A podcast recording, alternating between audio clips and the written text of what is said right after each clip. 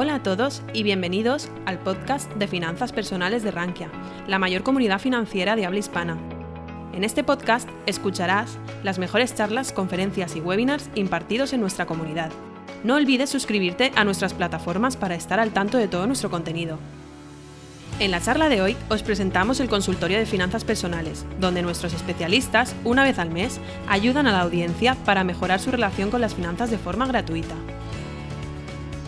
Hola a todos y bienvenidos al consultorio eh, de finanzas personales de Rankia del mes de noviembre de este 2021 que casi está llegando ya a su fin. Hoy tenemos eh, ocasión de responder vuestras preguntas en directo, las que nos habéis he hecho llegar al, al email de consultorio.rankia.com y las que nos hagáis en directo durante esta hora de espacio respondiendo vuestras preguntas. Me acompaña, como siempre, mi compañera Xiaoyin Su, del Departamento de Fondos de Rankia. Hola, Xiaoyin.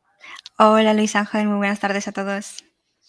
Y nada más, eh, muchísimas gracias a todos los que nos eh, dejáis comentarios en las plataformas habituales de podcast, iVoox, Apple, Apple Podcast, eh, y Google Podcast, incluso ya tenemos y Spotify. Os, animamos siempre a que nos dejéis también vuestras preguntas por ahí. Y comenzamos con las preguntas de hoy, Shayin, como siempre, si me pasas las que nos haya llegado a la audiencia y luego debatimos entre los dos un poco cómo vemos, qué, qué respuesta le podemos dar. Pues la verdad es que nos han llegado bastantes y bueno, vamos a intentar contestar a las máximas posibles, pero sí, hay algunas bastante largas. Empiezo, empiezo primero con una pregunta de, Javier. Nos dice una consulta sobre el momento inversor en una época tan alcista que parece que parece inflacionista comienza, el aumento del precio de las bolsas tan altas y previsiones de que van a producirse una gran bajada. En caso de tener liquidez, ¿sois partidario de dejar parte de ella esperando posible bajada de la bolsa o continuar con aportaciones periódicas olvidándonos de aprovechar esa posible bajada? Gracias. Esta pregunta de Javier, eh, recuerdo haberla visto en, en creo que la dejó en iBox y, y reflexionaba cuando lo preguntó que al final lo que hay detrás de aquí es eh, cuál es la mejor estrategia. Eh, si eh, tengo liquidez, empiezo a averiguar sobre mercados ahora, empiezo a hacer aportaciones o me espero a la siguiente caída. Aquí el punto está en que nadie es adivino, Javier. Entonces, te puedes perder muchísima rentabilidad y, muchísima tiempo, experiencia en el mercado de esperar a, a las bajadas, porque luego, ¿sabes qué pasará? Javier, que puede ser que llegue esa famosa bajada y te entre tanto miedo porque no acumulas experiencias, no sabes exactamente dónde quieres invertir y demás, y, llegue, esa, esa bajada y te entren tantos miedos que ya cuando decidas invertir ya sea buena parte de la recuperación. Y te pongo un ejemplo. Cuando la crisis del, COVID, eh, todo fue muy rápido. Yo recuerdo los meses de febrero cuando empezó a caer todo, donde caían todas las cosas un 5, un 10% eh, casi todos los días. Y yo me acuerdo que había mucha gente intentando cazar el suelo, diciendo, no, no, no, esto es cuando empezó a rebotar las bolsas, que fue ya a finales, mediados, creo, finales de marzo, la gente decía, no, esto es rebote del gato muerto, ¿cómo se va a recuperar la bolsa si estamos todavía dentro de casa, si las economías están destrozadas, si el petróleo incluso se va negativo? Es que las bolsas empezaron a recuperar mucho antes, incluso hasta que se recuperara el petróleo, que el petróleo al final lo que estaba anticipando es simplemente recuperación de demanda.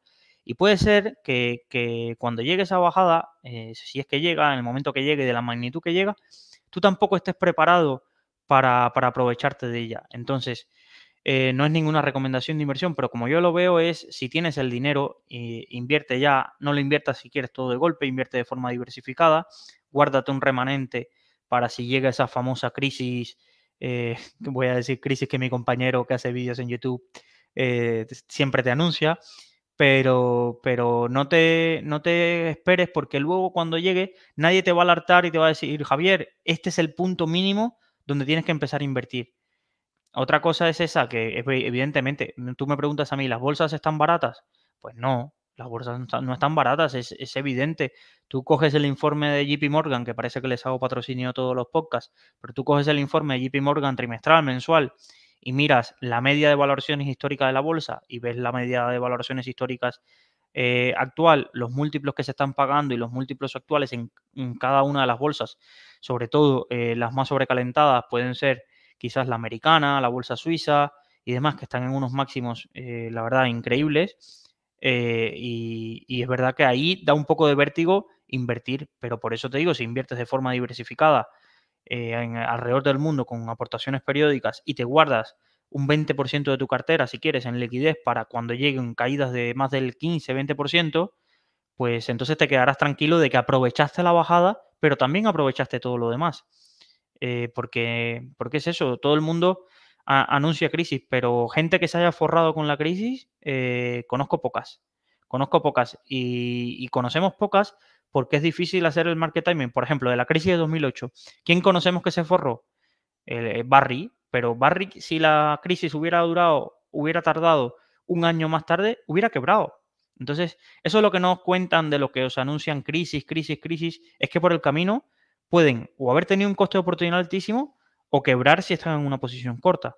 Entonces, eh, para mí lo, sensato es eh, ir invirtiendo de forma diversificada y, ya si llega esa crisis, pues mira, si tienes suerte puedes seguir y tienes algo ahorrado en liquidez, seguir aportando más y si no, eh, pues nada, te quedará, te quedará esperar a que vuelva a recuperarse esa, bolsa.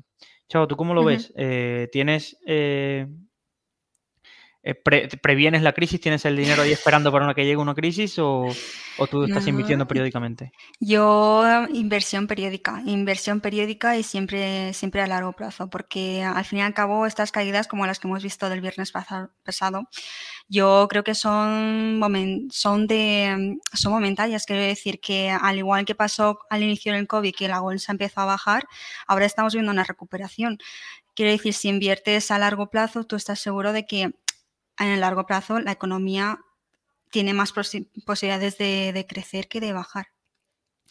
Sí, es que, ahí, es que ahí hay un debate interesante, es decir, si todo, la primera premisa que tienes que partir y, pensar cuando inviertes, y es una premisa que, de la que poca gente habla, es que el mundo va a ir a mejor.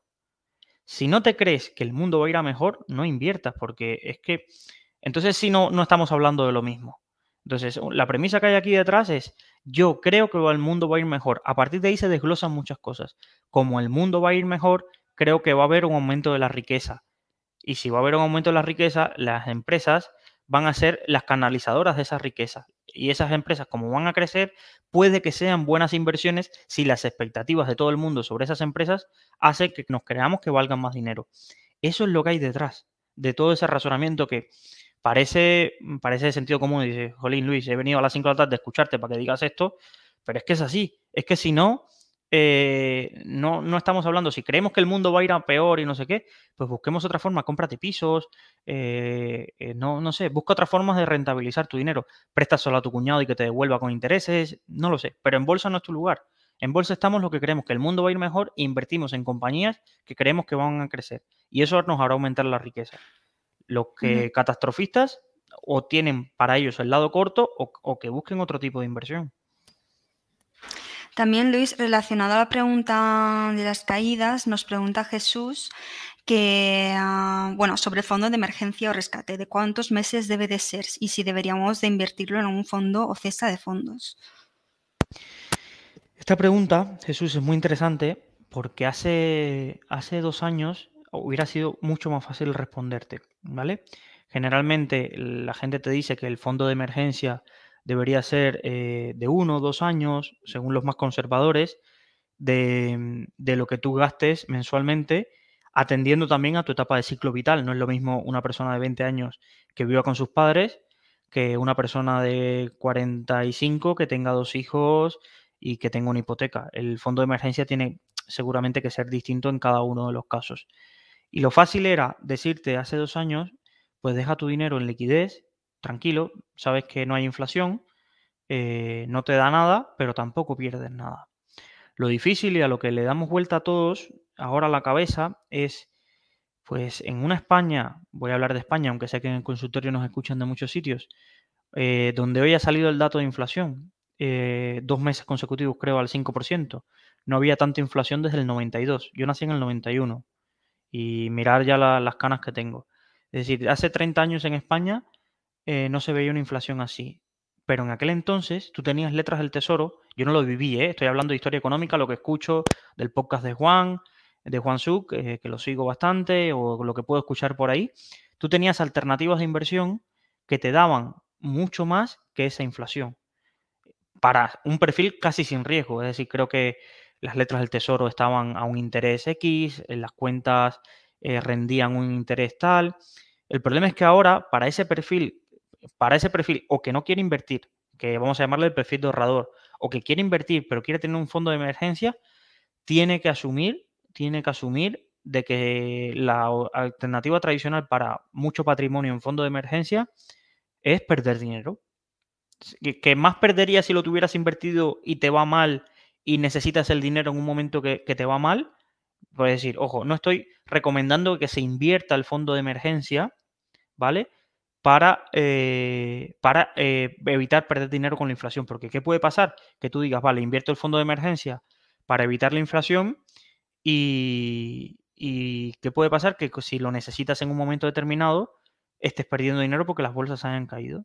Y lo necesites porque se llama fondo de emergencia, lo necesites en una emergencia y tengas que asumir una pérdida mayor al, dinero, que, al dinero que, hubieras perdido con la inflación. Pero tienes que ser consciente. Si lo dejas y no haces nada, eh, pierdes por la inflación. Si lo inviertes en algo muy arriesgado, puede que eh, te, te, pierdas dinero en ese sentido. Entonces, lo que haría Jesús, y sin ser recomendación, es eh, jugar un poco al. A jugar, jugar no es la palabra, pero buscar, mucho, eh, buscar alternativas que te hagan paliar poco a poco los efectos de, la inflación. Por ejemplo, vamos a poner un ejemplo. Eh, buscar una cuenta nómina que me diera el 2-3%, aunque sea de 2.500 euros, ¿vale? Pero son 2.500 euros que ya los tengo a un 3% que me combate la inflación. Oye, eh, invierto otros, eh, voy a ponerle 1.000 en una cuenta de que me da el 1%. Pues mira, lo tengo al 1%. Me voy con una otra, otra parte del fondo de emergencia a un fondo de renta fija de corta duración que me va a rentar un poquito, me va a rentar tal, y me voy creando una estructura en el mismo fondo de emergencia que si llega una emergencia lo puedo hacer líquido, y, pero no habré soportado grandes pérdidas de patrimonio eh, en caso, ni tampoco, eh, eh, ni tampoco habré sufrido tanto con la inflación. Pero no es fácil, Jesús. Es decir, esto es consejos tengo que para, consejos vendo que para mí no tengo. Es decir, yo ahora mismo, porque el fondo de emergencia lo, casi lo he empleado todo en, en, como lo comento, en la parte de la boda y demás, pero, pero si tuviera un fondo de emergencia bien creado o ya en fase o que ya está completamente creado, me costaría encontrar alternativas para, no perder dinero. Porque hay otra gente que no es consciente que pierde dinero con que el ahorro. Que esto es lo que digo yo, que este es, eh, no sé cómo decir sin decir un, sin, no, sin decir un taco. Este es, este es el problema de los que saben mucho, voy a llamarlo no demasiado, mucho. Hay mucha gente que va por la vida con su fondo de emergencia y ni sabe que la inflación hoy ha subido al 5%, ni se lo imagina. Y son más felices. Ahora, uno que sabe todo esto es donde se tiene que romper la cabeza y darle 10.000 vueltas para encontrar alternativas. Uh cuéntanos tú del fondo de emergencia. ¿Tienes? Yo. ¿O son los padres? los padres. Yo lo que tengo es eh, dinero en cuenta corriente dinero en cuenta corriente en, uh, en MyInvestor que me da el 1% de, de bonificación y ya nada más, de interés, perdón. Pero no tengo una cartera así de emergencia bien confeccionada. Es lo, es lo normal, ¿eh? Es lo normal. Yo es que ahora sí tampoco me recuerdo haber tenido grandes fondos de emergencia porque lo que tenía lo estaba ahorrando para un objetivo y no y sabía que tenía un fin, no sabía sabía cuándo lo tenía que rescatar. Entonces no no lo tenía así tan estructurado. siguiente pregunta. Sí, relaciona con la inflación y renta fija. Nos dice que si es mejor invertir en renta fija directamente o a través de fondos de renta fija. Esta pregunta nos la había enviado quién? Eh, Alejandro Moreno. Vale. Creo que eh, también nos preguntaba qué pasaba con los cupones que cobraba eh, un fondo de renta fija. Sí, en los fondos de renta fija se acumula el cupón de los bonos en los que se está invirtiendo el fondo y se refleja en el valor equitativo. Una pregunta, mejor. La respuesta, Alejandro, es sí, si el fondo de renta fija es de acumulación. ¿Vale? Os lo explico para los que estáis empezando. Los fondos de inversión eh, reciben, al igual que tu cartera, reciben eh, dividendos, en el caso de que sea un, fondo de, renta variable, y recibe cupones en caso de que sea un fondo de renta fija. ¿Vale? Entonces, si los fondos tienen dos alternativas, es decir, yo ese dinero que me entra, que he cobrado y que por mi estructura fiscal eh, es interesante que lo perciba vía fondo, te lo distribuyo y ya tú decides qué hacer con ese dinero, o yo te creo ese efecto bola de nieve de eh, cobro ese dinero y lo invierto comprando más participaciones o de más, más acciones o eh, más, más bonos, más participaciones en bonos. Entonces, la, la respuesta corta es, si es de acumulación, se, que, se, añade y si lo, claro, lo vas a ver en el valor liquidativo, porque no, recuerda que el valor liquidativo no es nada más que el patrimonio del fondo dividido el número de partícipes, y eso te da el, valor liquidativo, el número de, participaciones, no de partícipes, el número de participaciones. Eh, y eso te da el valor liquidativo, entonces los cupones y todo y los dividendos que se cobran lo que hacen es aumentar el número de, eh, de patrimonio del fondo, entonces al final aumenta el valor liquidativo. Y la siguiente pregunta que me podrías hacer, Alejandro, es, eh, vale, ¿y cómo yo sé si este fondo es de acumulación o si me va a pagar cada tres meses el valor de los cupones recibidos? Y esa se la dejo a Chayín, que seguro me la explica mejor que yo. Bueno, es en principio en los folletos del fondo lo tienen que explicar muy bien si, si, el, um, si, el, fondo es de acumulación o de distribución. Y también tienen, que especificar la, fecha en la que se reparte el, cupón cuando se trata de distribución. Eh, normalmente cuando normalmente en, los, en, el nombre de los fondos ya especifica si es de un tipo u otro. Es, es, decir, si ves que pone ACC, es de acumulación y si pone, o sea, si pone que es de DIST, de IST, es de distribución. Bastante sencillo de diferenciar. Mm. Sí, ese es, bastante sencillo de diferenciar si en el título te lo pone. Si no, en la ficha, como dice Chayin, busca que ponga eh, eh, acumulación o distribución, puede ponerlo en inglés o en español, pero, pero las palabras son bastante parecidas, entonces no lleva pérdida. Y segundo, los de distribución, generalmente, como dice Choyin, te pone la frecuencia de pago e incluso los últimos pagos de cuánto ha sido, para que te puedas hacer una estimación de, esos pagos, eh, de cuánto, de cuánto a cuánto equivalen. Y eso pasa en todos los fondos, en los de renta variable y los ETFs también. Tiene un calendario de distribución. Exacto. Si no, no tardamos en mencionar que, que en la, que los ETFs también tienen esa estrategia. Y un punto interesante para los que estéis pensando en RoboAdvisor es que hasta que yo conozca Chain, casi todos los RoboAdvisors que tenemos, eh, o el, el 100%, eh, son de, sus fondos, sus carteras son de acumulación. Es verdad, es verdad. Casi la mayoría son fondos de, acumulación. Entiendo que si es de distribución por tema de impacto fiscal puede que perjudique, ¿no? Claro, sí, sí, sí, sí. No, no digo que me parezca ni mal ni bien, solo que como, como muchas personas se están adentrando, vale, dice, vale, hay ETFs de acumulación y distribución, vale, hay fondos de, acumulación y distribución, vale, pero si invierto directamente en un robo-advisor que va a utilizar los ETFs y los, eh, y los fondos, generalmente también invierten en fondos en sus clases de acumulación, no utilizan clases de distribución. Efectivamente. Pues Alejandro nos también, o sea, nos hace también una pregunta. Nos dice, ¿los mercados frontera pueden servir para bajar la volatilidad de la cartera en caso de caídas? Mercados frontera.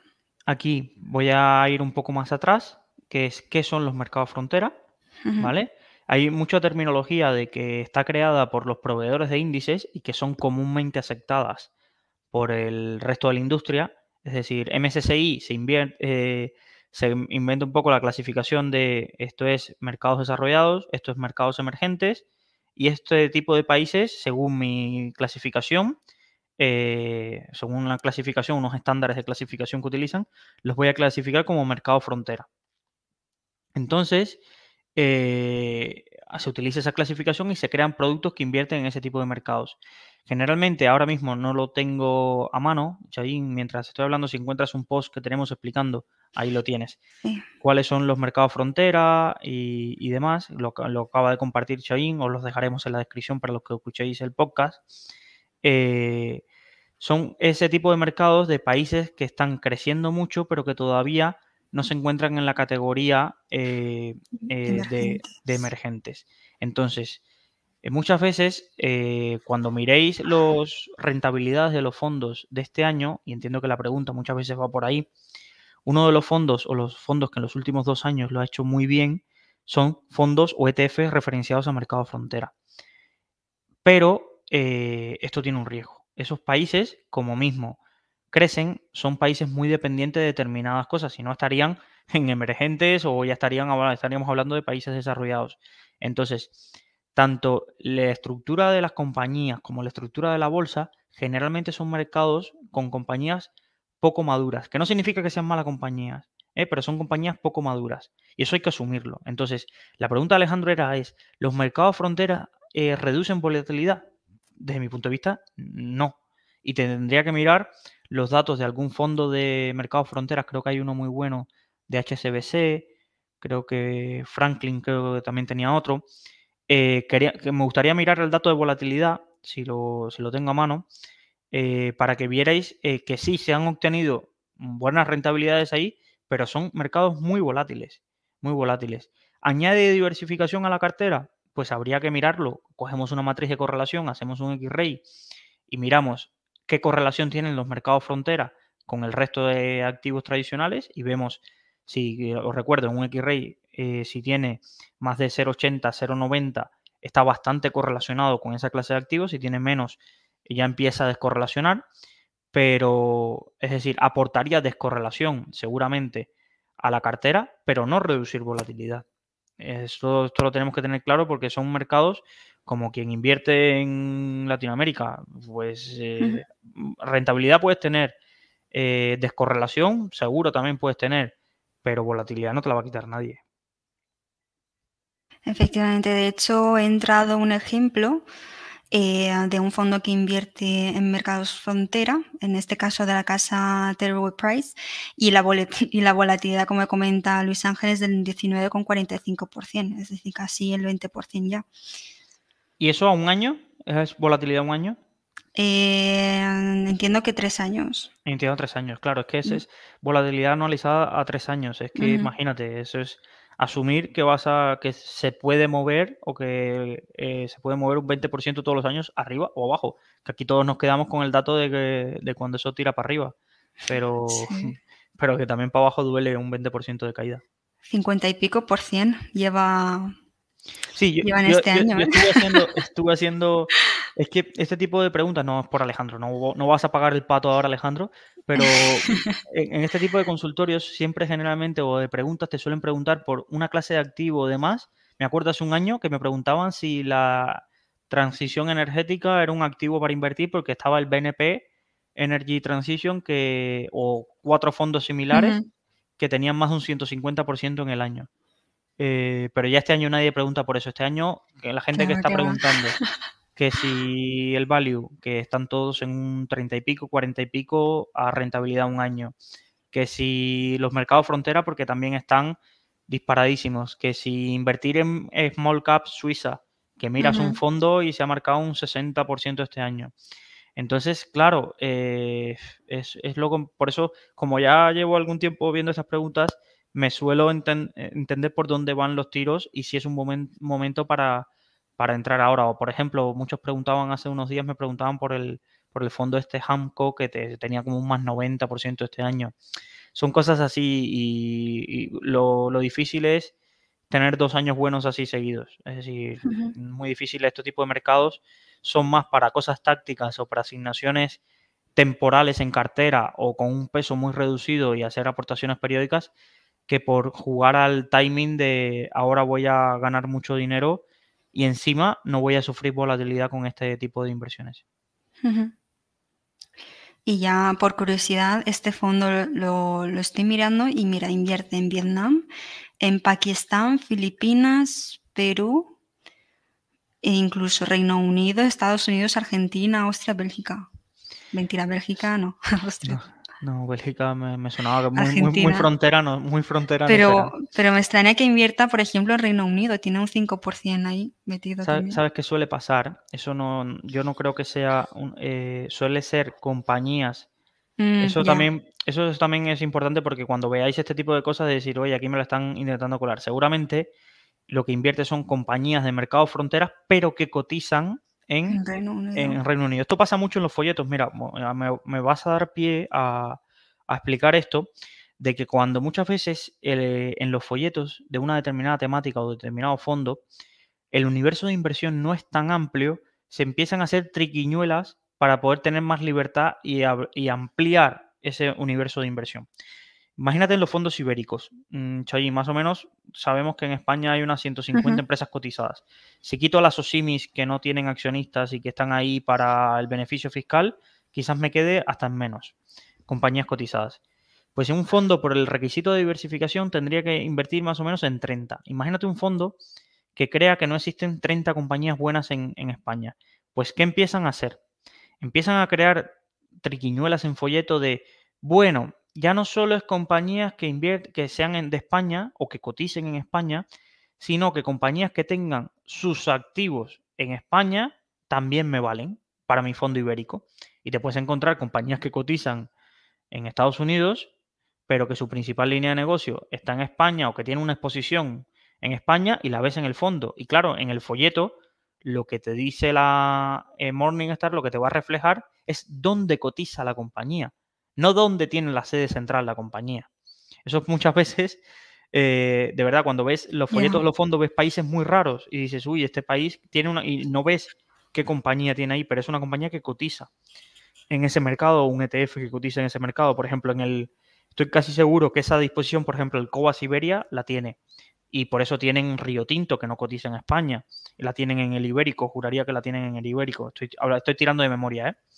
Eh, o este tipo de mercado frontera, como hay muchos países que no tienen bolsa propia, pero las compañías han salido a cotizar en otro, en, un mercado más grande, como puede ser Frankfurt, eh, Londres o por vía eh, en, en Estados Unidos, se suele emplear este tipo de, cosas.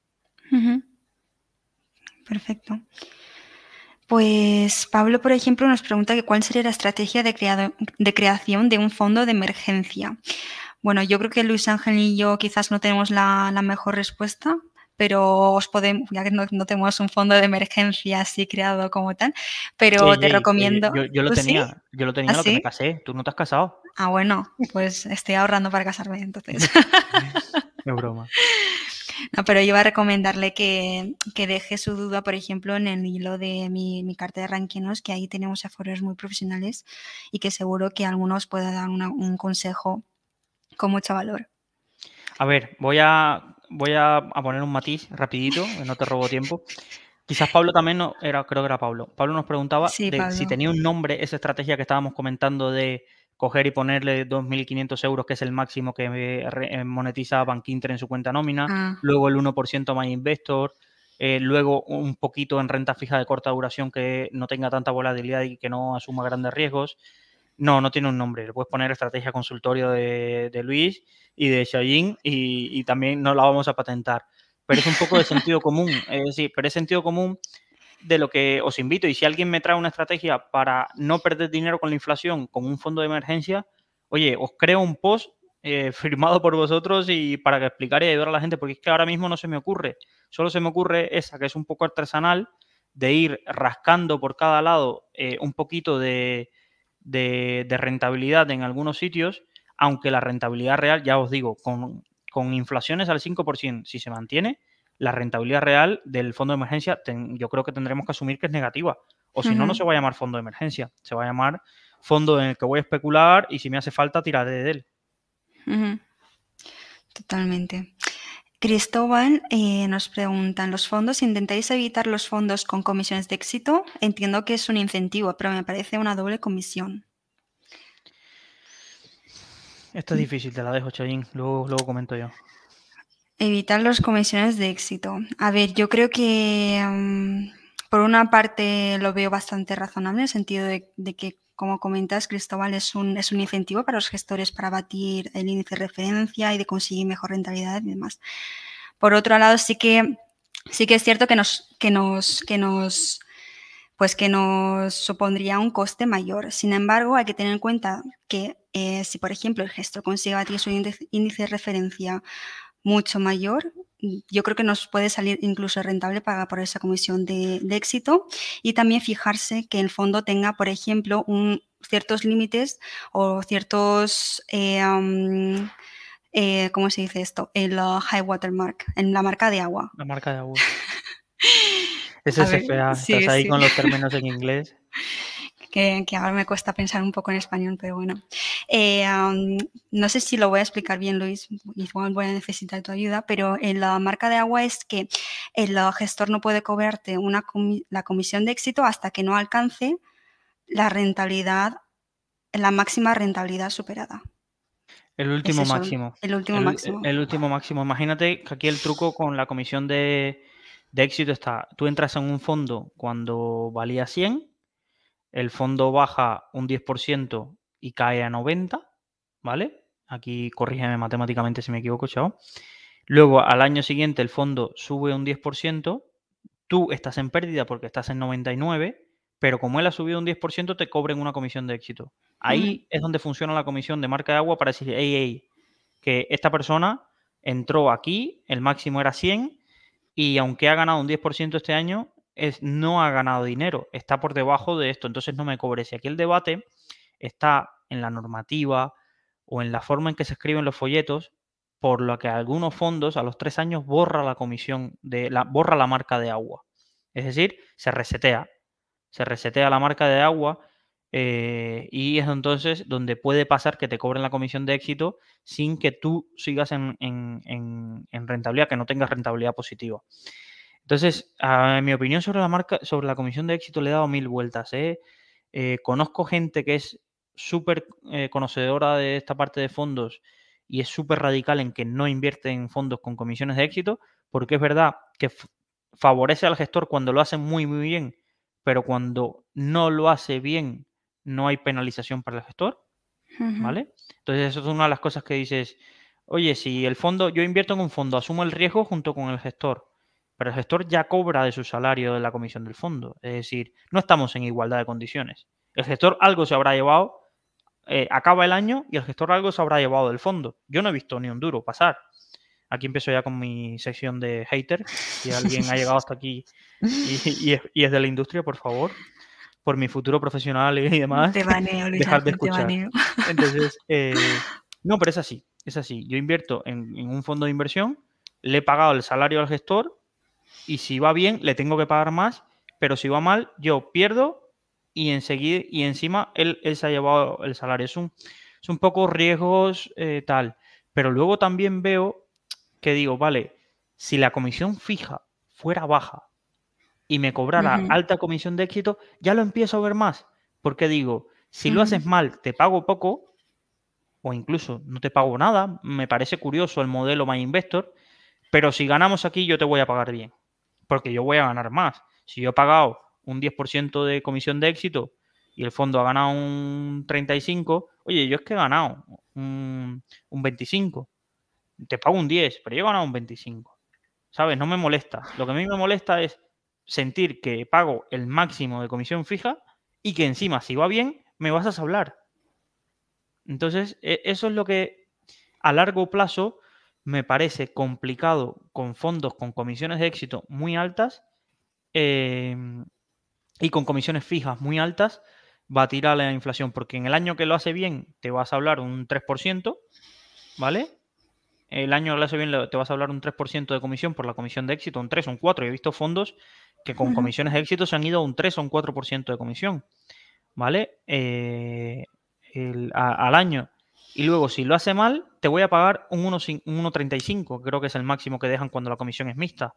Un 1,35 más gastos de corretaje, más no sé qué es, te vas a 1,75.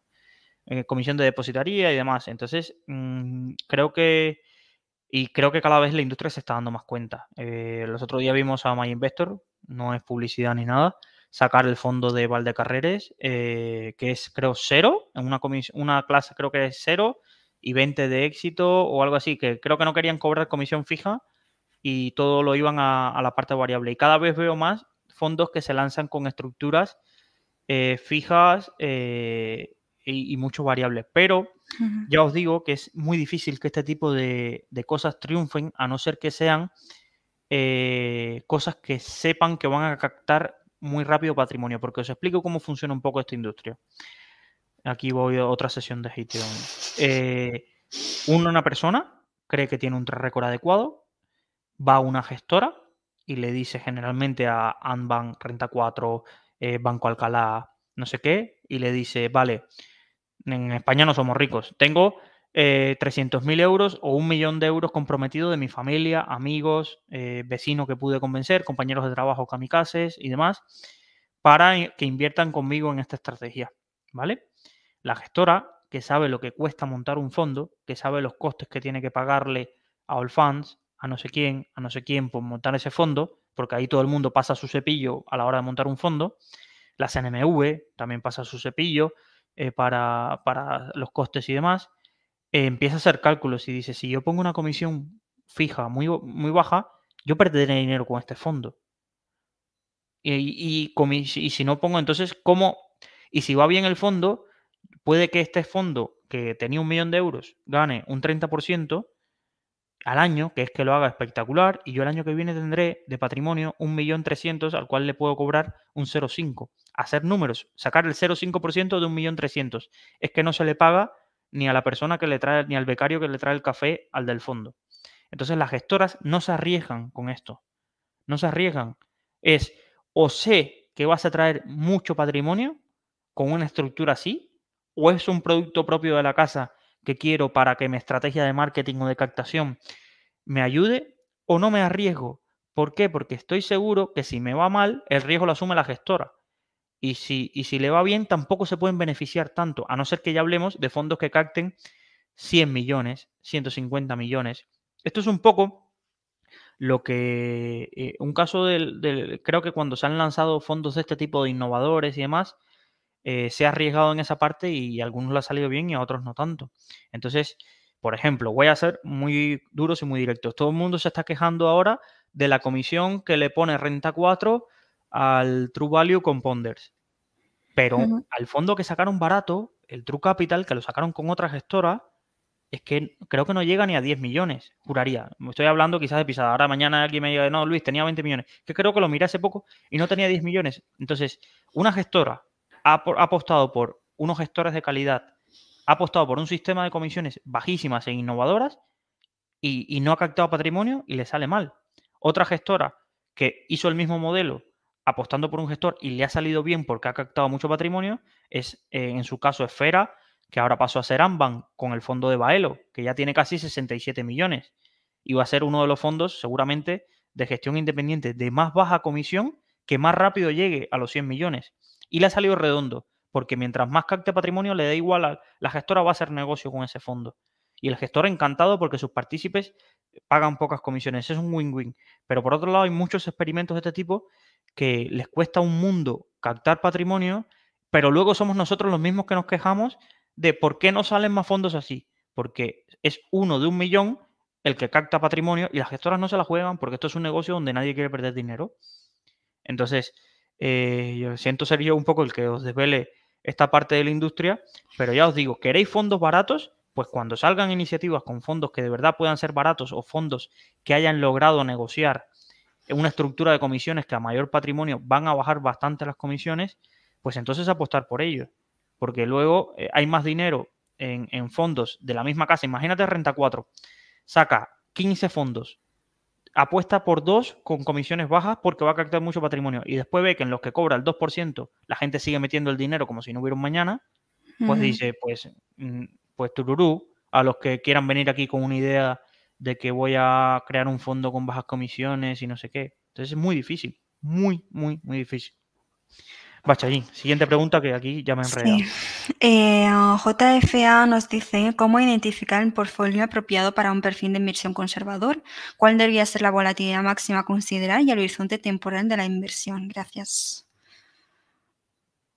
A ver, eh, aquí el horizonte temporal es el tuyo. Eso no va a haber puede haber 100, 10.000 inversores conservadores eh, que tengan 10.000 horizontes temporales de inversión distintos. Entonces, el horizonte temporal es tuyo.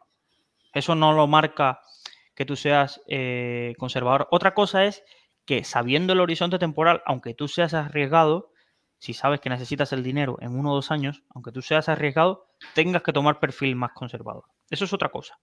Pero, pero en ese sentido, creo que por donde primero tiraría es por hacer eh, un perfilado de riesgo. Vale, ya me salió que el perfilado de riesgo, porque primero conservador te llamas tú, pero es que quizás tú puedas ser ultra conservador, ¿sabes? Es que generalmente el que te dice que es arriesgado es moderado, el que te dice que es moderado es conservador, y el que te dice que es conservador es ultra conservador. ¿Vale? Entonces lo primero es, vale, voy a extraerme de lo que yo opine, de lo que yo soy, y voy a hacer un test de este tipo. O voy a hacer un perfilado automatizado de un gestor de, de, un robo-advisor, o voy a llamar a un asesor financiero y le voy a decir, oye, me haces un perfilado de riesgo para saber qué tipo de, de, inversión hay. Entonces, eh, a partir de ahí, la pregunta es, vale, me salió que era conservador. ¿Qué debo esperar de una volatilidad máxima y demás? ¿Y qué debo esperar de una construcción de carteras? Pues esto daría para hacer un máster eh, JFA, pero intentaré resumírtelo reduciéndolo un poco a lo más simple que pueda conseguir. Es decir, ¿qué caracterizaría a un eh, inversor conservador en su cartera? Si yo la miro, me abstraigo y miro su cartera, ¿qué esperaría encontrar? Primero, eh, no sé, Chayin, tú ve conmigo aquí diciendo, esperamos Pues encontrar mira. seguramente renta fija. Efectivamente. Liquidez también diría yo un poquito. Cosas que descorrelacionen, quizás eh, exposición a, a oro, quizás en una cartera ahí que, que exposiciones. Eh, eh, renta variable de máxima calidad, de la- de- típico de nada de países extraños, nada de decir, muy concentrado en, en mercados desarrollados y en grandes compañías, nada de small caps eh, ni nada de eso. Sobre todo, recordar que la, la diversificación puede ser de dos cosas. La diversificación puede ser en tipos de activos, pero también en los pesos. No me gustaría ver en una cartera eh, conservadora grandes pesos en un solo tipo de activo. Me gustaría ver eh, eh, esa, esa diversificación. Renta fija en la situación actual de corta duración o de bonos de, de alta calidad, aunque asuma que, que es poco. Y me costaría ver una cartera conservadora con volatilidades mayores al 10%. ¿Es difícil conseguirla? Sí, sobre todo hace años, hace dos, tres años es que no había volatilidad en los mercados, pero ahora es que cualquier cosita mueve bastante casi todos los activos, casi todos. El viernes se movía todo y la volatilidad tienes que entender que, es esa, esa, esa- ese movimiento de hacia arriba o hacia abajo de, de- los activos o, o lo que se espera que se muevan. Entonces, eh, pero me gustaría ver una cartera que diga que es conservadora y que controla la volatilidad con volatilidades mayores al, al 10%. Entonces, es un poco lo que me hago en la mente yo. A partir de ahí, pues los robo-advisors te lo crearán con índices, los gestores te lo harán con gestión del riesgo con opciones y un asesor financiero te creará una cartera de fondos, algunos de gestión activa, otros de gestión pasiva, en ese estilo. Entonces, ahí cada maestrillo tiene su librillo de luego cómo construirla. Pero un poco los pesos y demás, creo que te miras los cinco robo-advisors y creo que no hay grandes diferencias en sus carteras conservadoras, es decir, la, generalmente la 1 y ese tipo de, creo que tienen la misma casi categoría o nombres, eh, generalmente casi todos eh, tienen una composición bastante, bastante similar. Que luego hay matices, pero bastante, bastante similar. Efectivamente. Shayin, tú que tienes acceso a los que generalmente actualizas el, el artículo de RoboAdvisors, mientras me lees la siguiente pregunta, ¿tienes acceso al dato de volatilidad de la cartera conservadora de Indexa, por ejemplo, de Finicens, que tengas por ahí? A ver, Eh, eh, sí, si lo tienes. puedo buscar. Mira, mientras contestas a la siguiente pregunta de Álvaro, que nos pregunta, buenas tardes, para tener más tranquilidad en cartera, ¿ves bien tener un fondo de cartera permanente y un robo-advisor con cartera media de riesgo? Gracias. Yo lo veo bastante parecido, la verdad. Pero bueno, te dejo, Luis. Ahora te estoy impregnando de este punto de vista. A ver, me parece interesante. ¿Por qué? Porque son. Yo no los veo tan parecidos, ¿eh? Pero porque son dos tipos de estrategias. Un robo-advisor no, busca el objetivo de darte rentabilidad en cualquier escenario, rentabilidad positiva. Un RoboAdvisor te dice, yo te voy a hacer una cartera diversificada y lo que haga el mundo lo harás tú, ¿vale? Mi concepto de cartera diversificada es este y lo que hará el mundo es lo que obtendrás tú a bajo coste. Ese es el eslogan de casi el 100% de los RoboAdvisors que conozco. Pero no busca darte rentabilidad en cualquier escenario asumiendo que, por ejemplo, un RoboAdvisor no busca que si el MSCI World sube un 30%, ellos ganar un 5%. No, eso no busca los RoboAdvisors. Los RoboAdvisors buscan darte la rentabilidad ajustada a riesgo similar o un poquito mejor de lo que hacen los índices a nivel mundial. Pero la cartera permanente añade un matiz que es, le da una asignación de pesos a unos determinados tipos de activos que se pueden compensar si todo sucede, voy a este matiz es muy importante, si todo sucede como ha sucedido antes. ¿A qué me refiero? Si las correlaciones se mantienen como han sucedido en otros casos de crisis y demás, eh, si suben los tipos, eh, será malo. Eh, si suben los tipos, será malo para la renta variable y bueno para, determinado punto de vista de renta fija. Es decir, hay, una correlación. Si hay una crisis, puede ser que el oro sea refugio, ¿vale? si hay una tal, el inmobiliario puede que tal. Entonces, eso es la estructura donde se basa la cartera permanente que te busca, eh, sobre todo eh, cuando sube mucho, mucho, mucho la renta variable, la cartera permanente, la parte de la cartera permanente eh, se te va a quedar detrás en rentabilidad, pero lo vas a compensar con los robo-advisors.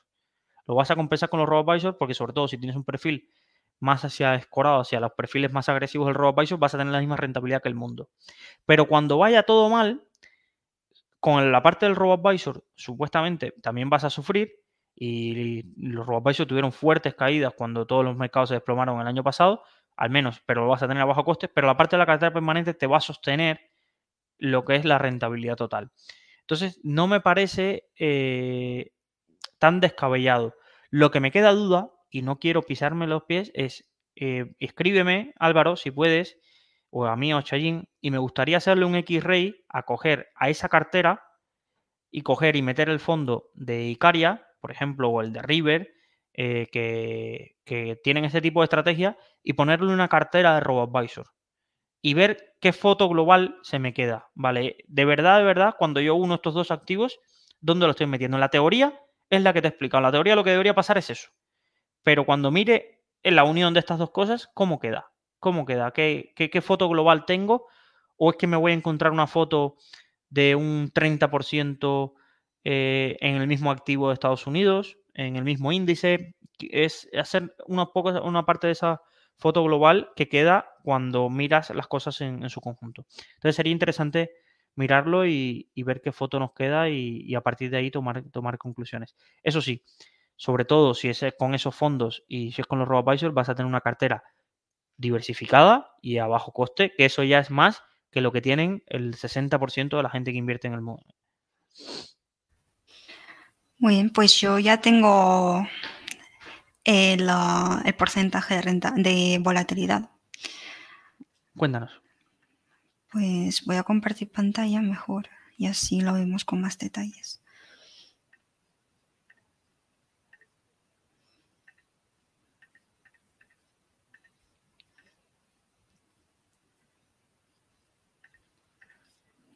Vale, ahora estamos en la web de Indexa, por ejemplo, y para una cartera de, 20% renta variable y 80% renta fija, tenemos que la volatilidad anualizada es del 3,6%.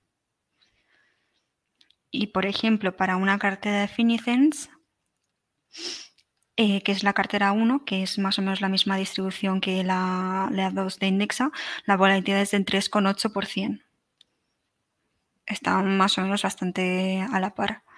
No sé, o sea, conservador yo entiendo que es como 20%, 20-80. no sé si Luis. Teníamos, teníamos una pregunta eh, de Enrique que es: ¿qué rentabilidad cabría esperar de cada asignación de activos? Pues aquí tienes una foto bastante clara de según la asignación de activos, qué rentabilidades, según backtest, por ejemplo, Finicens no estaba desde 2010, lo que ha hecho es tirar hacia atrás un backtest. ¿Vale? Entonces tienes, eh, aquí tienes un backtest de 15 años de qué rentabilidad podrías tener según los pesos. Eh, creo que Indexa también tiene un poco de, esa, esa, de esa estructura, quizás no en backtest, pero sí tiene estudios en la parte de, estadísticas, creo. Eh, ahora que, mira, lo tienes por ahí. ¿Vale? un gráfico Un gráfico y, lo puedes mirar. De todas formas, Enrique, hay un, un activo de...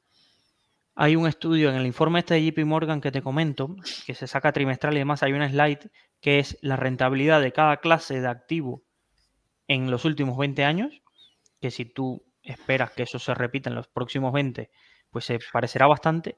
Y luego hay otra gráfica que es muy interesante, que es según la ponderación de las carteras, qué rentabilidad se habría obtenido y qué volatilidad esperada se habría tenido con carteras así. ¿Vale? Y luego ahí es donde pone ahí la famosa gráfica que pondrá, vale, esto está muy bien en teoría, esto es lo que obtendrías en teoría, pero luego el inversor promedio, esto es lo que obtiene. Porque luego no es solo invertir, es cómo haces los rebalanceos, es cuándo rebalanceas. Es que todo eso influye en la rentabilidad. Y creo que de las peores combinaciones que había, generalmente era la inversión medio.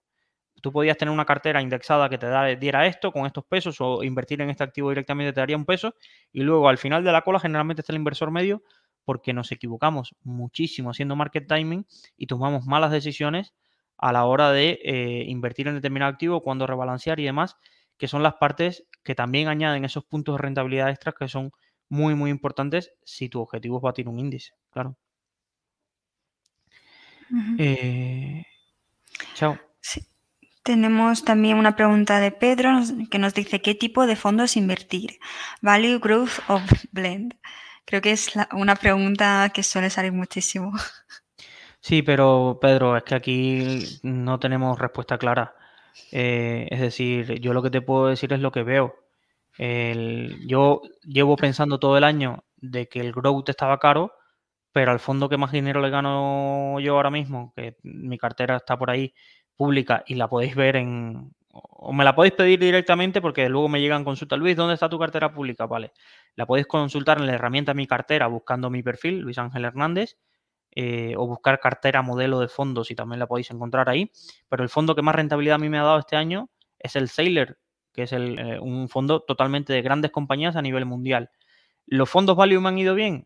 Pues sí, también pero por esto no tengo, no, tenemos mm, eh, eh, bola de cristal, porque lo que nos suele decir las métricas que miramos y demás, que son métricas que son públicas y que son a nivel mundial, que es la valoración y demás, nos indica de que en determinadas regiones las grandes compañías están a unos múltiplos exigentes.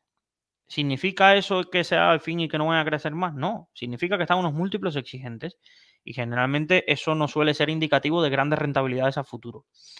Eh, ¿Por qué? ¿Por qué no suelen ser indicativos de grandes rentabilidades a futuro? Porque el crecimiento tendría que ser en los próximos años, no podría caer ese crecimiento, tendría que ser aún más de lo que se espera, porque ya lo demás está en precio. Lo demás ya está en precio. Es que, que Amazon crezca a un 20 o un 30%, me estoy metiendo el porcentaje, ya ahora están en los múltiplos que se le exigen cuando los ves a un per tal o a un, o a un eh, veces ventas o a unos veces X veces ingresos. Entonces lo que vemos es eso. ¿El value está regalado? Pues en, determinadas cosas, eh, en algunos, tú escuchas a los gestores y evidentemente te van a decir lo que quieres escuchar, pero te dirán que sí, que todavía les queda potencial, que tienes que invertir porque todavía les queda rentabilidad. Y cuando ves sus números, realmente todavía están a métricas bastante bajas comparadas con otras cosas alternativas del mercado. Es decir, todavía sus carteras, si es verdad que están bien calculadas así esas métricas, todavía tendrían potencial. Pero donde sí tenían potencial, evidentemente, era cuando nadie quería invertir en ellos, que era cuando vimos un COBA selección a 50, eh, un Oros internacional cerca de 60-70, eh, Magallanes por debajo de 100. Eh, es decir, cuando, cuando sí se veían las métricas que estaban regalados y donde básicamente la gente, lo que, el, que, el que se salió en ese momento o necesitaba el dinero o simplemente estaba pensando que esta gente se lo había olvidado gestionar. Se lo había olvidado gestionar, básicamente. Porque lo que es difícil ver es un, es un fondo de estos. Si tuviera un fondo válido y de pronto te encuentras que sus compañías están a PER 15, te dices, vale, pues aquí ya le veo poco recorrido a la cartera actual de este value. Pero con compañías a PER 7, PER 8, si está bien calculado eso y demás, recorrido les queda, porque la alternativa existe un fondo growth de este estilo que, casi la mitad de la cartera está a más de per 30, no sé cuántas veces EBITDA y demás, que son buenas compañías, sí, son geniales compañías y por eso yo los tengo en cartera. Lo que yo hago es decir, renunciar a tener un, fondo de este tipo en cartera, como un Fan Smith, un Sailor, eh, es, yo es que no renunciaría nunca, que lo que no tendría es el mismo peso.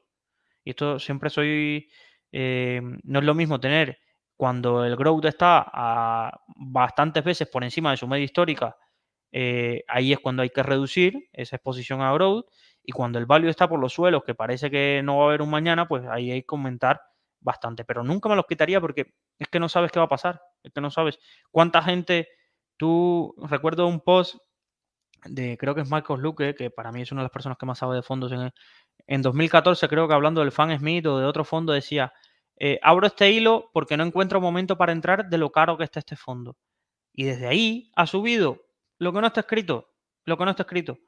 Y, pero, pero claro, es que, es que las bolsas no han parado de subir. ¿Quién tenía la bola de cristal para saber que las bolsas iban a estar, excepto en momentos puntuales, 10 años subiendo? Pero sin parar. Nadie. Entonces, por eso hay que tener una cartera diversificada y algunas veces te irá bien en una cosa y algunas veces te irá bien en otra. Y cuidado, quiero alertar algo porque creo que, está bien decirlo y así si pasa, eh, me puedo hacer el recorte y cuando venda más cursos, usar esto del hombre que predijo que todas las categorías de fondos no iban a ganar tanto dinero como este año, ¿vale? Y la chica que también estaba al lado escuchando y que le dio la idea, ¿vale? Es broma. Pero yo miro la tabla de rentabilidades que publica eh, hay dos que se publican muy famosas. Creo que es eh, un usuario, publica una en Twitter y luego está la de... Ah, ahora se me ha ido el nombre. El chico de Mallorca. Tomeu Ramón. Ah, allá me vino. Tomeu Ramón. Y tú miras y es que hasta el fondo que peor lo ha hecho de esa selección que él tiene, ha ganado dinero este año. Eso no suele pasar. No es lo normal. Porque veo gente que dice, uy, qué mal lo ha hecho este fondo y el fondo lleva un 15% este año. Ah, no, pero es que mira, hay uno que lleva el 80%. Que todos los fondos con estrategias tan distintas y que, no se parecen un huevo una castaña ganen dinero en un año, te está diciendo que este año ha sido un año súper alcista en las bolsas. Olvidaros del viernes, olvidaros del viernes, mirar la foto global. Eh, entonces, eh, cuidado porque esto no es lo que sucede. Y porque veo por ahí gente poniendo en sus Excel que un 15% hay que ganarlo todos los años, que es fácil, que es sencillo, y que si mi fondo no gana un 15% en un año, es que ha tenido un mal año. Y, esto no es así. Yo, es que ya me encuentro gente que me llegan consultas de, es que me quiero quitar este fondo porque lo ha hecho mal este año. Y cuando yo voy a mirarlo, digo, hostia, pero es que tiene un 18. Es decir, ¿qué, qué más quería con un fondo que no está jugando en la liga de invertir en cosas arriesgadas o que está en una estrategia donde le mete renta, renta fija, que no ha tenido casi rentabilidad este año. Es decir, no sé, no sé muchas veces, ¿sabes? Que, que, creo que se ha subido demasiado la, el objetivo de rentabilidad mental de los usuarios porque ellos mismos con sus inversiones se compraban una acción y de pronto en, un, en cuatro meses les sacaban un 40, 50 a una compañía, pero que esto no es lo real. Es decir, mirar el año pasado, todos aquellos que empezaron a vender servicios y señales para hablarte de las compañías growth y tal, eh, donde han terminado esas compañías growth. También en Twitter os puedo mandar el, la captura de dónde están las grandes compañías esas de, de Lemonade, eh, todas esas, todas las que se hablaban el año pasado de que se estaban multiplicando por, por 2 y por 13 y por 4 en 5 meses, eh, todas están en un menos 40, menos 50. Y los fondos growth, buenos de calidad, no se metieron en esas acciones. No se metieron en esas acciones o tenían una exposición bastante reducida a esas acciones. Y nosotros, los que escuchábamos, eh, los que escuchábamos no, los que veíamos en Twitter cómo llegaban gurús que, te daban señales de ese tipo de compañías, pues seguramente quien le siguió haya perdido dinero en uno de los años más alcistas para esas compañías, para las compañías growth, las que ya estaban consolidadas. Y esa es la diferencia de invertir con profesionales eh, a invertir con marqueteros, ¿vale? Con gente de marketing, gente que lo mismo hoy te monta un servicio de señales que mañana te vende crecimiento profesional, que mañana te da clases de yoga, ¿sabes? Entonces, eh, aquí, en este tipo de cosas, sí yo creo que, ir con profesionales os ahorrará mucho, mucho disgusto. Chao. Pues un tema pregunta. Nos dice Cristóbal, que por cierto, Cristóbal, vemos que te has cambiado de imagen. Eh, iba a decir yo también. sí, ¿verdad? Eh, más para ti, Luis, la pregunta nos dice, ¿cuánto tiempo tardas en analizar una empresa en la que quieres invertir? Porque yo sé que tú inviertes en acciones. ¿Tú no, Shayin? ¿No inviertes en acciones? Yo aún no. Aún no me he atrevido. pensé, que tendrías, pensé que tendrías ahí Alibaba ahora a 120. No, no, no. De momento no. Prefiero ir a fondos, la verdad. A ver, yo lo digo, eh, yo tengo una cartera de acciones, pero ni de cerca le dedico el tiempo que tengo ahí, porque ahí sí es mm, pura y dura especulación. No especulación porque las compre y las venda rápido, sino son compañías que conozco por mi actividad profesional de aquí. Eh, por ejemplo, he tenido la ocasión de visitar o de hablar mucho con los directivos de Atrigel, por ejemplo, aquí en España. La conozco, he visto los números, he visto el crecimiento y tal, y he invertido en ella. Pero no tengo tesis de inversión de 40 páginas redactadas, un lugar de salida. No soy un buen ejemplo para hablar sobre carteras de acciones, por eso quizás no te hago un curso de análisis fundamental, porque me faltan conocimientos y horas, horas, como, como digo, horas mesa de estar sentado analizando compañías, leyendo 10K, eh, sacando ratios, creando tesis de inversión como quizás sí te puedas encontrar en los, en los blogs eh, de Rankia o en lo que fuera el antiguo blog eh, de Estebarán, donde compartía al principio sus tesis de inversión.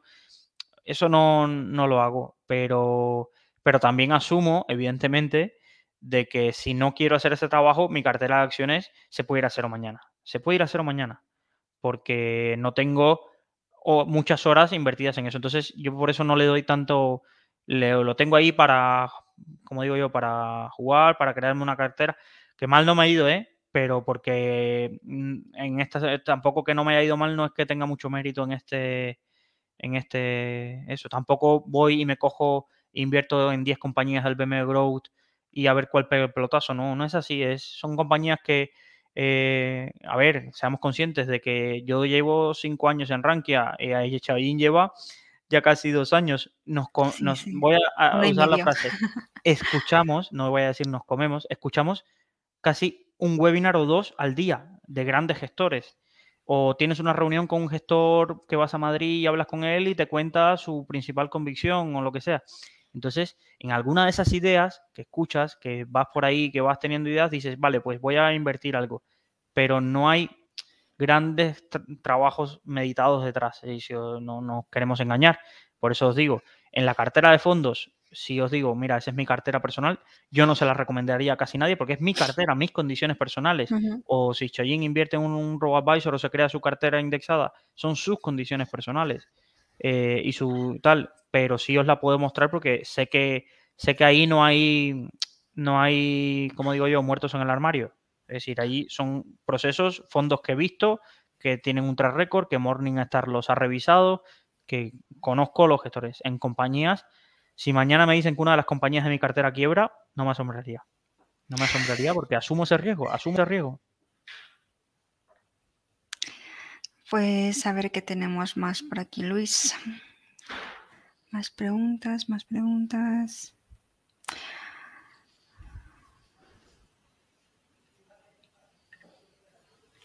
Bueno, en chat no tenemos pero yo sí que tengo una pregunta para ti y que la he estado dando vueltas.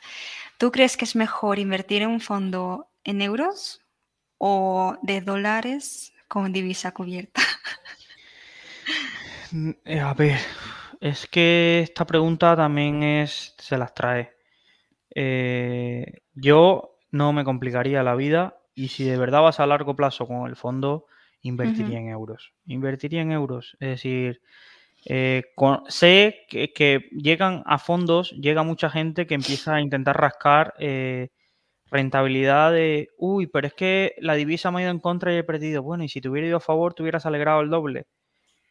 no estás invirtiendo en el fondo por la divisa, estás invirtiendo en el fondo por la estrategia que hay detrás y demás.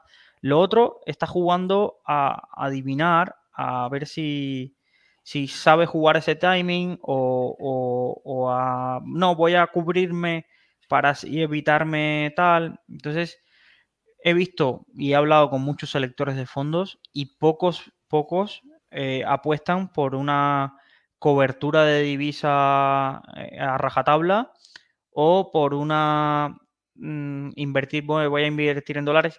Ya invertir en fondos en dólares tiene un problema, que es lo que lo debes saber, que, que las comercializadoras te van a cobrar una comisión implícita por cambiarte tus euros a dólares.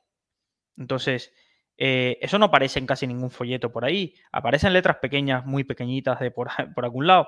Pero lo que os digo es, eh, ojo con creer que, vale, me voy a cambiar a, un fondo e invertir en dólares y, luego hay una comisión de, de, cambio de divisa que puede ser alta y que tu comercializador tienes que preguntar cuánto es.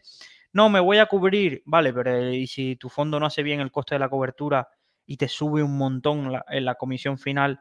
porque el fondo tiene que cubrirse y los costes de las coberturas ha aumentado, que no es lo normal, porque las coberturas cada vez, como hay más volumen en los mercados de derivados, cada vez las coberturas suelen salir más baratas, pero no es lo mismo cubrirse en el euro dólar en un fondo que cubrirse en el dólar slot polaco. Por ejemplo, un fondo que tenga exposición en Polonia y quiera reducir, o un dólar real brasileño. Esas coberturas son caras. Y, claro, eso puede perjudicar bastante esa, cobertura del fondo. Entonces, eh, para terminar, simplemente eh, os, eh, os comentamos cómo nos podéis contactar. Vamos a contestar siempre, es decir, vamos hasta arriba. este servidor estará fuera los últimos días de diciembre porque tiene que hacer un viaje si Omicron, Omicron me lo permite. Entonces, Omicron. Entonces, eh, pero intentaremos contestar eh, siempre, tanto Chayin como yo. Nos podéis escribir a chayin.rankia.com, a luisangel.rankia.com, o la forma directa que nos llega a los dos y no, o nos distribuimos, que también puede ser consultorio.rankia.com. Nos podéis seguir en iBox, Apple Podcast. Mi compañero Yenis sube todo este contenido siempre a todas las plataformas. Tenemos este canal nuevo de Rankia Live, donde vamos a, emitir esta, eh, una vez al mes. Y eh, nada, si sois de los que os gusta aprovechar ofertas, hoy era el último día, el Cyber Monday, para aprovecharse de la oferta del curso de fondos. Esa oferta será solo una vez al año.